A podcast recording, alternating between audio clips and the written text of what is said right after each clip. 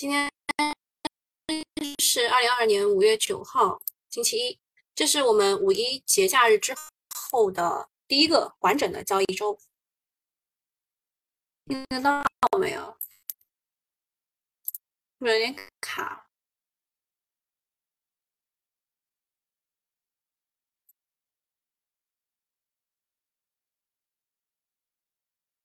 需要我换一个网吗？哦，可以啊。好，我们首先看一下看一下剧本吧。昨天晚上啊，东东写的说啊，小云说大家晚上好，新的一周股市行情又开始啦，好兴奋。其实也没有什么好兴奋的啊，新的一周以跌为为开始啊。东东说，嗯，下周是一个震荡行情啊，其实说的是本周啊，本周是一个震荡行情，关注个股机会。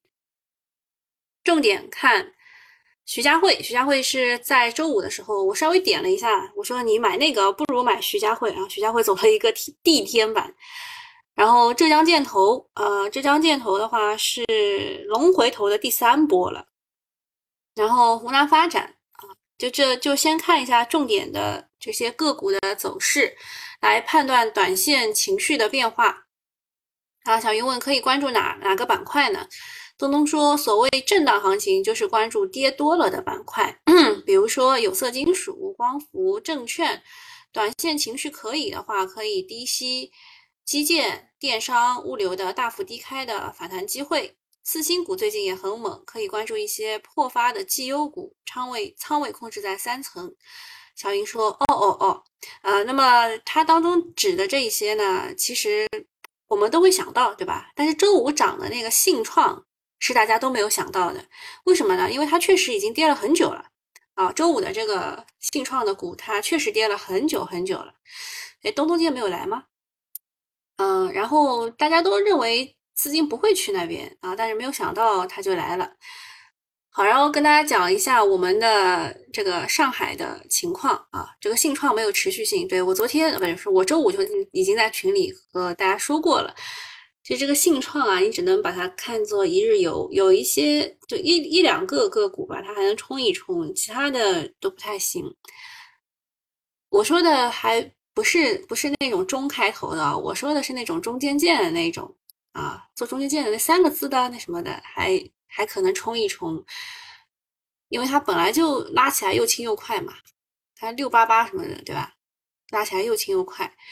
然后跟大家看一下我们小区发的这个通知吧。我们小区呢，我一直在等这个通知，人家大概最早的是五月四号就发了啊，然后最差的也是五月七号发的。没有想到呢，我们等来的通知啊，什么时候发的？五月九号发的啊，就就今天发的。从五月九号开始到五月十五号开始，我们小区，呃，这个叫什么？他他没有说静默，他叫。抗疫共守通知啊，这中国中文真是博大精深啊，对吧？反正意思就是足不出户啊，然后每天早晚两次抗原啊，每天做一次核酸检测，停止自发团购，然后外卖快递暂停，紧急就医要居委会放行，其他一律不放行啊，这就是现在的。状况，然后你们不要看现在这个数据降的还挺厉害，是吧？还有一些就是你们根本不知道的事情，什么一家人阳了，对吧？然后整整家人啊，不对，是整幢楼有可能都要拿去隔离。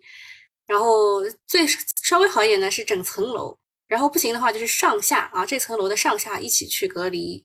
现在说有一个就是状况，就是方舱空出来了，但隔离点人满为患。好，下一个事情，看一下中国软件的表现。其实我说的不是中国软件，但是中国软件啊，中国长城啊，还有巴拉巴拉一些就是直线拉涨停的股呢，稍微可以去看一看。你可以把它当做一个参照物啊。我们以前，我们大概三年前的参照物，你们还记得是谁吗？中国平安、中国软件，还有个什么？中国石油，对吧？这些是参照物啊。并不是要买什么之类的，只是看看一下它的参照物。好，下一个事儿吧，是我们周末两天，就因为周末两天的消息，除了比亚迪就是这个消息了，呃，就感觉没什么很很好的消息，只能讲这个了。这个消息呢，我个人认为就是也是放嘴炮啊，也也没有给什么钱啊，也没有给很多钱，只是。说了一下，可能未来的发展方向是啊，以县城为重要载体的城镇化的建设。其实之前呢，我们也讲过要搞大湾区之类的，比如说粤港澳大湾区啊，后来就变成了一个，嗯，不讲了。还有什么长三角什么，对吧？就是还有京津冀什么，对吧？呃，还有雄安什么，对吧？就是后来都是不了了之的那种事情。啊啊！买一点环卫车干什么？你要买环卫车干什么？周五晚间，中办国办印发了关于推进以县城为重要载体的城镇化建设的意见。啊，明天就走，那也行啊，你就做个短线可以。就现在这段时间不要常拿啊。啊，要求各地。区各地区各部门结合实际，认真贯彻落实目标，到二零二五年，以城以县城为重要载体的城镇化建设取得重要进展，城镇居民生活品质明显改善。还有什么？构建新型工农城乡关系具有重要意义。这段话我感觉不像是不像是中办国办写出来的，这有有语病啊。啊，这这段话有语病，不知道是谁缩减的。呃，周末重大的新闻啊，这个消息有多重要呢？就是周五晚间新闻联播重点报道了，然后呃，周日啊，周日晚间新闻联播继续报道啊，说我国要加速构建现代化基础设施体系啊。那么你们懂的，这个现代化基础设施体系又开始有人吹了。有人调侃说，在家电下乡之后呢，就是要地产基建下乡。从投资逻辑来看，确实是利好县域基建，比如说冷链物流、水利管网、节能建筑这些炒作是少不了的。嗯，但是钱真的不一定会去那儿啊。那么中国大家吹的比较多的叫做医疗新基建，为什么呢？因为核酸检测要常态化了啊。我我倒是更相信可能会去核酸检测常态化，而不是去这个就是老基建，因为现在钱真的就这么点啊，大家的信心也就集中在这一块啊。比如说，它医疗新基建有什么呢？医疗设备、装备、医疗信息化等等，国产医疗迎来了政策新风口。嗯，然后说这个县城的城镇化呢，重点不是大兴土木，而是让县城更宜居。所以，光盖房子、搞基建是不行的，还得加强医疗、教育、养老、环境等软实力。哎，它这个当中教育提到了啊，其实就是三胎这个概念、三孩概念，还要提供就业的机会啊，就业也提到了，这样才能吸引一流城市人口回流，真正释放县城经济的潜力。啊，其实我倒是觉得它的整个的理念并不是吸引一流城市的人回流，而是吸引农村的人去县城，这才是城镇化嘛，对吧？大家也看到这次疫情爆发出来的产业链供应链的问题，跟我们经济过度依赖长三角、珠三角等核心区域有关，反映出我们地域之间发展的不平衡。想要留住人才，缩小贫富差距，复兴什么？呃，这段话我不认同啊。然后下一个，呃，投资机会上，老基建就是三家：湖南发展、浙江建投、中交地产，这已经是名牌了。就是看，因为这是资金打出来的啊，它也没有什么，呃，就是它确实，它这三个吧，确实是有基本面的支撑的啊。但是它现在没有什么高低立线啊。然后医疗新基建的话，周五涨停的股不少。嗯，大部分是以这个核酸检测常态化、核酸检测车啊，然后还有核酸检测那个移动点啊什么之类的啊。然后下一个事情是央行副行长陈雨润发声了，中国金融市场对国际投资者依然有长期吸引力。其实他这个呃，主要说的还是我们周末啊发的。四月度的外汇储备有减少七百多亿的这个问题啊，你应该要把这两个挂钩，你就能看懂它为什么要发生了。呃，为什么会减少呢？嗯，有一些是就是外资回流啊，还有一些其实啊并不是啊，还有一些是一些资本的消耗。比如说什么日本来了啊，日本的资金来了以后呢，先要把它兑换成美元计价，然后呢。啊，日本资金要回去了，你还是得把它兑换成美元计价再还给他。那当中其实是有人民币贬值的这个问题在，所以啊，就是会少的比较多一点啊，比平时多一点。然后这边它挂钩的是周末的消息，呃，说要全力以赴支持市场主体纾困发展，积极主动谋求增量政策工具等等，呃，意思就是呃。走掉了这些钱以后，我们在国内啊是七，想一想啊，但在国内也要也要有相应的这个钱把它补足，差不多是这个意思啊。呃，它推进的是一百亿的再贷款支持交通加物流仓储，这个事儿是在上周四的时候，哦不对，是上周三的时候好像就已经有了。周四的时候是说的是煤炭的一千亿的再贷款。然后周五的时候，哦不对，是是周五的时候说的是两千亿的半导体的金融再贷款，其实就是要把这笔啊外资流出去的钱给它补足，让市场上有足够的钱吧。但现在再贷款的事情，很多企业都不愿意做啊。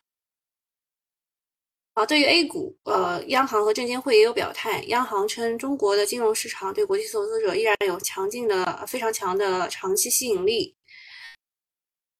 啊，证监会的主副主席方星海也说，资本市场仍处于重要的战略机遇期。啊，上面看来是担心啊，沪指破三千点开始吹暖风了。其实说老实话，我周末就是周就是昨天吧，呃，周日的时候，其实本来不想给九九八用户讲课的，但是我看了一下情况，还是讲一下吧，就希望大家能管住手。嗯，就是一般来说，就是你要保三千吧，三千肯定必破啊。本周的 IPO 数量是三家啊，五周的话五家申购，呃，算是连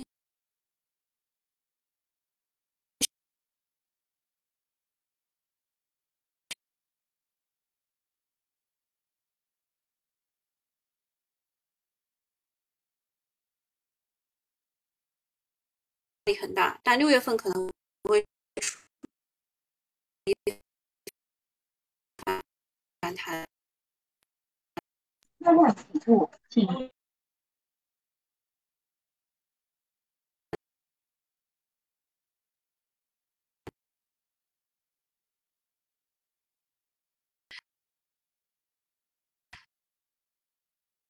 嗯，呃，是股市会，嗯，我只能流年不利吧，先。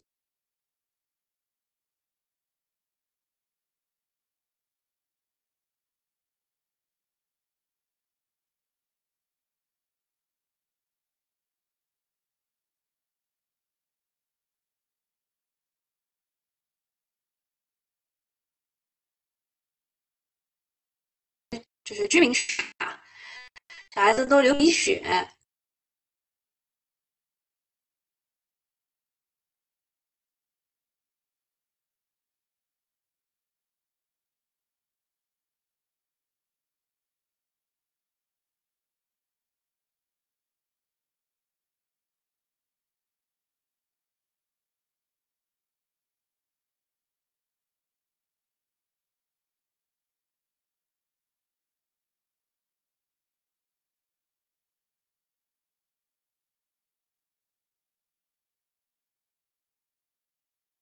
嗯，刚刚是，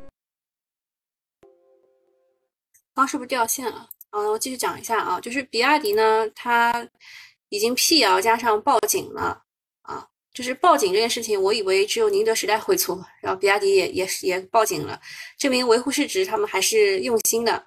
然后长沙已经成立了专门的调查组，这个事件的冲击是不会小的，可以预见的是呢，会对比亚迪的股价带来利空的打击，呃。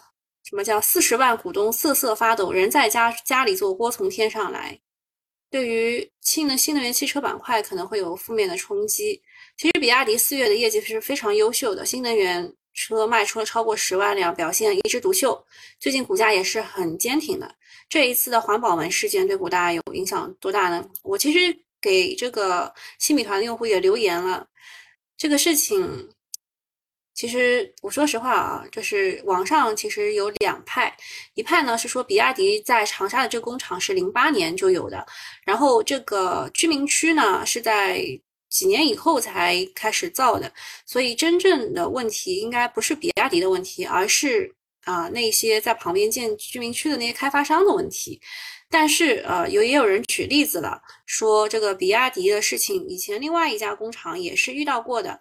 就是你先建厂，然后后面才有旁边的居民区。但是由于居民区的这个，呃，这个投诉啊或怎么样，那家工厂先是增加了环，就是环境保护的一些投资，然后实在不行就把某一些产业产业链，就是产业就产线给搬到其他地方去了。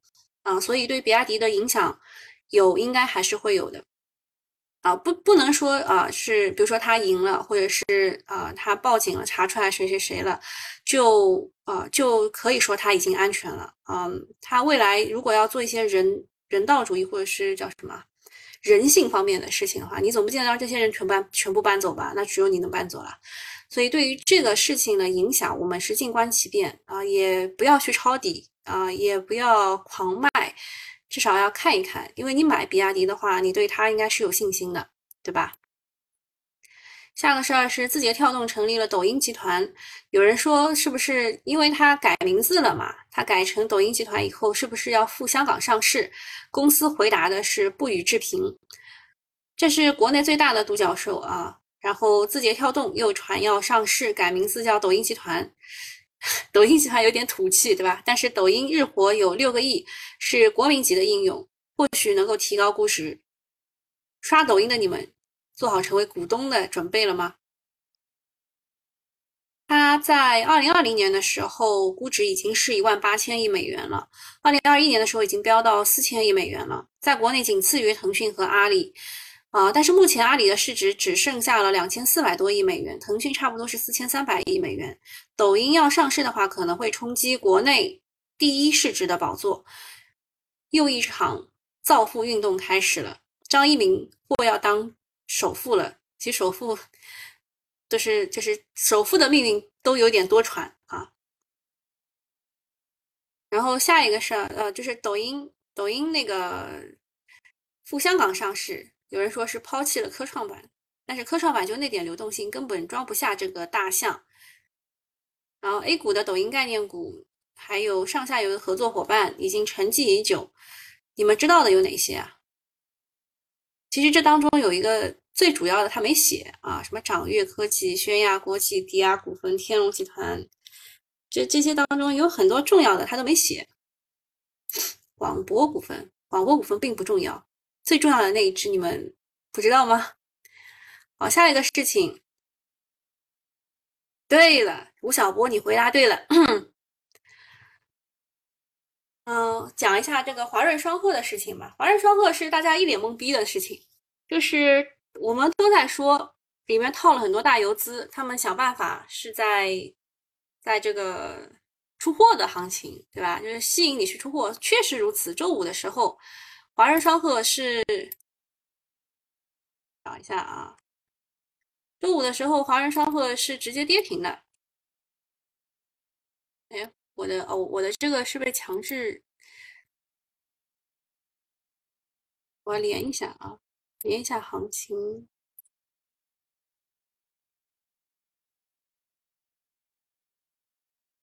再重新重新登一下吧。周五的时候，它是已经就是走成跌停了，而且还是那种出货式的跌停。它早上是就是高位横盘，然后下午直接跌停的。嗯，但是没有想到的是，在昨天下午，我们九九八用户刚刚讲，刚讲完课，大概四点半到五点之间吧，就公告了啊，说公司与河南真实生物签了战略合作协议，以及阿兹夫定片委托加工生产框架协议。这个签的协议比之前的那个新华制药签的要具体多了，而且那个新华制药也没有加加工的这一块的东西。嗯，就是签签完协议，大家都已经猜这个真实生物是不是距离啊国家药监局批准，就是啊不对，应该是真距离真就是真正的这个扩产有更又又更进一步了。这个资本实在是太会玩了。呃，砸的是量化基金，说大佬没有走，葛卫东的席位买了三个亿没有走。此前呢，真实生物跟新华制药签了合同，连续走了六连板。啊，大家问华润双鹤这一次能拉几个板？嗯，它之前已经涨过一波了啊，之前已经涨过一波了，消息已经就是透露的很多了。而这一次的战略协议呢，有效期是十年，除了生产之外，还有销售。这个比新华制药的协议重磅多了。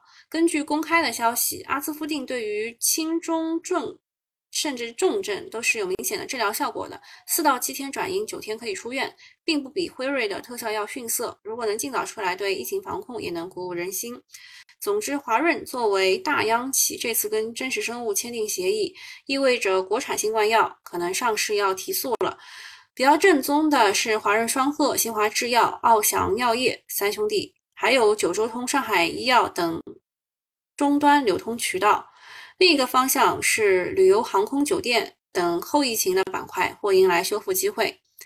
当然了，A 股的逻辑就是，你相信它是国产新冠特效药的希望，它就可能继续新高；反之就是利好落地，可能要出货啊。这个大家了解一下。就是在大家都想要在华润双鹤当中去出货的时候，它突然来了一个这样的好消息，就是靠信仰了。还有一个事儿是顶流，就以前的顶流，就是新泉基金的基金经理董成飞，他不是跳槽了吗？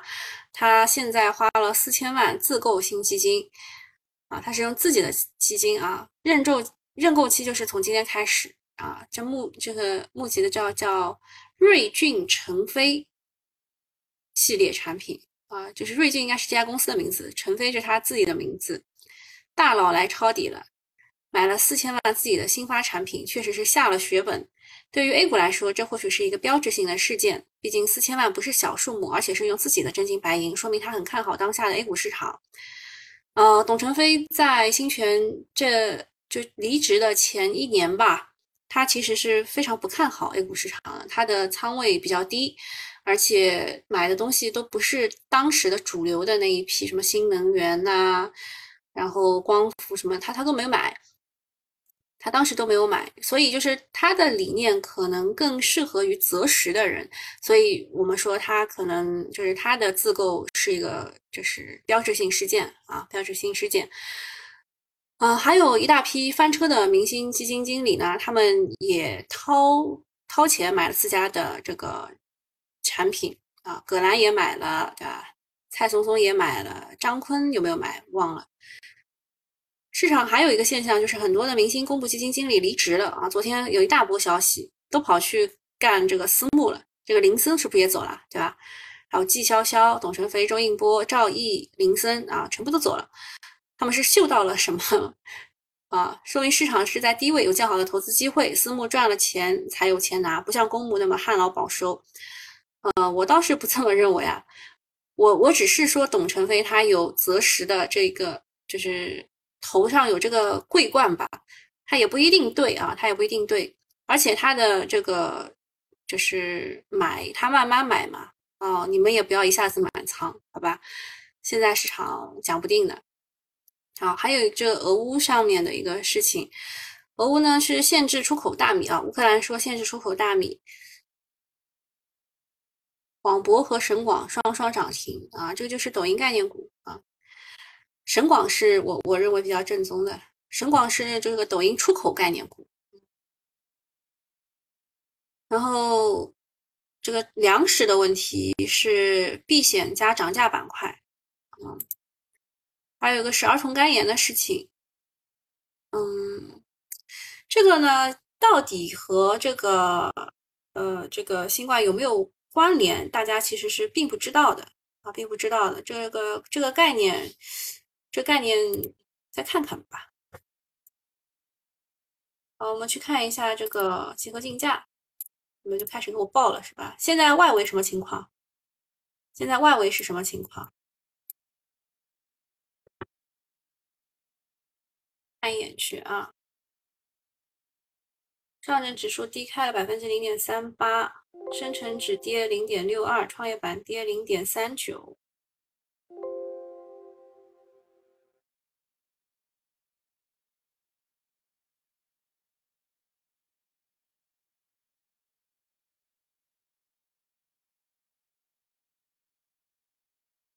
医药涨停，建议集团涨停，华润双鹤涨停。啊，奥翔涨停，奥翔真的很能炒的。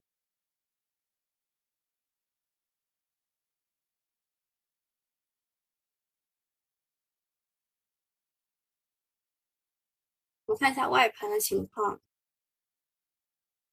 现在日经指数是跌了两个点啊，是低开了一点几，然后现在跌了两个点。韩国是跌了一个多点，纳斯达克迷你道琼斯的期指也是跌了一个多点。人民币现在涨到了六点七三啊，今天不乐观。今天整体并不乐观，然后部分的部分的东西是可以看一看的啊，某一些某一些板块是可以看一看的。那免费用户就到这里了，我得关了啊。加新米团怎么弄？就是下面会有一个就是跳出来的东西啊，它它下面会有个跳出来的东西，你点一下就可以了。就是或者是你可以进一下那个购物车，好吧？就这样，拜拜。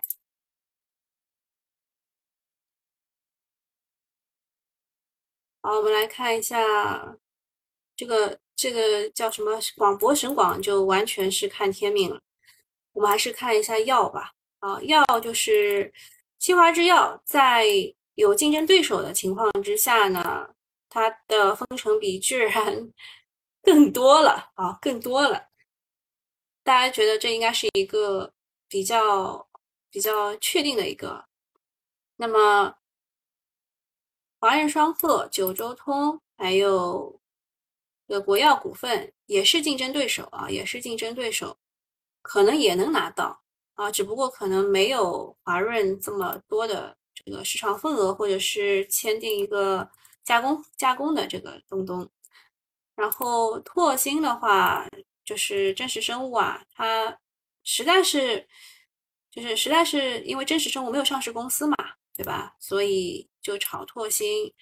啊，奥翔的话是它实在是资本资本的力量啊，资本的力量。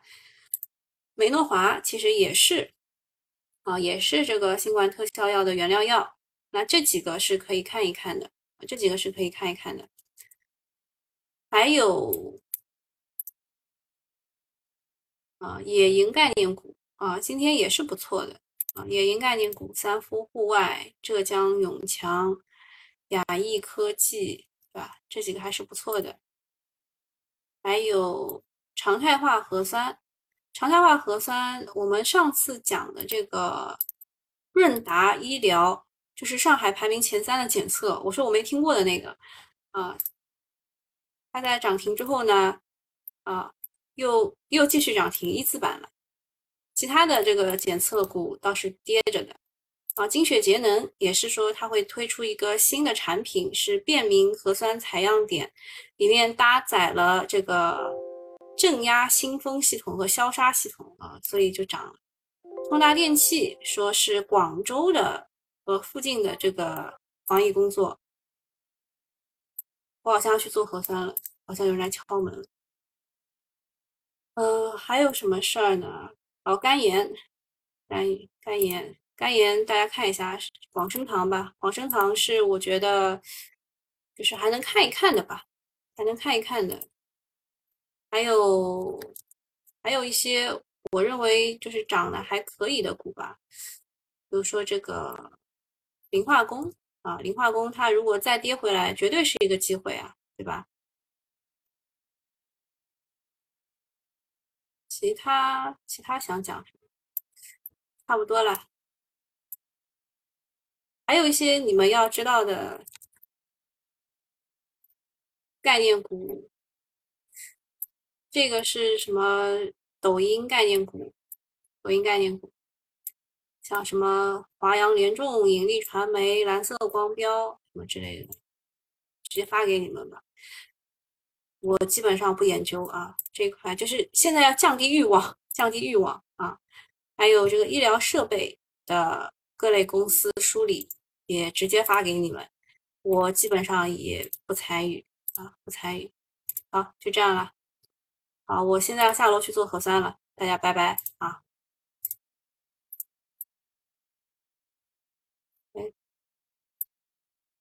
拜拜啊！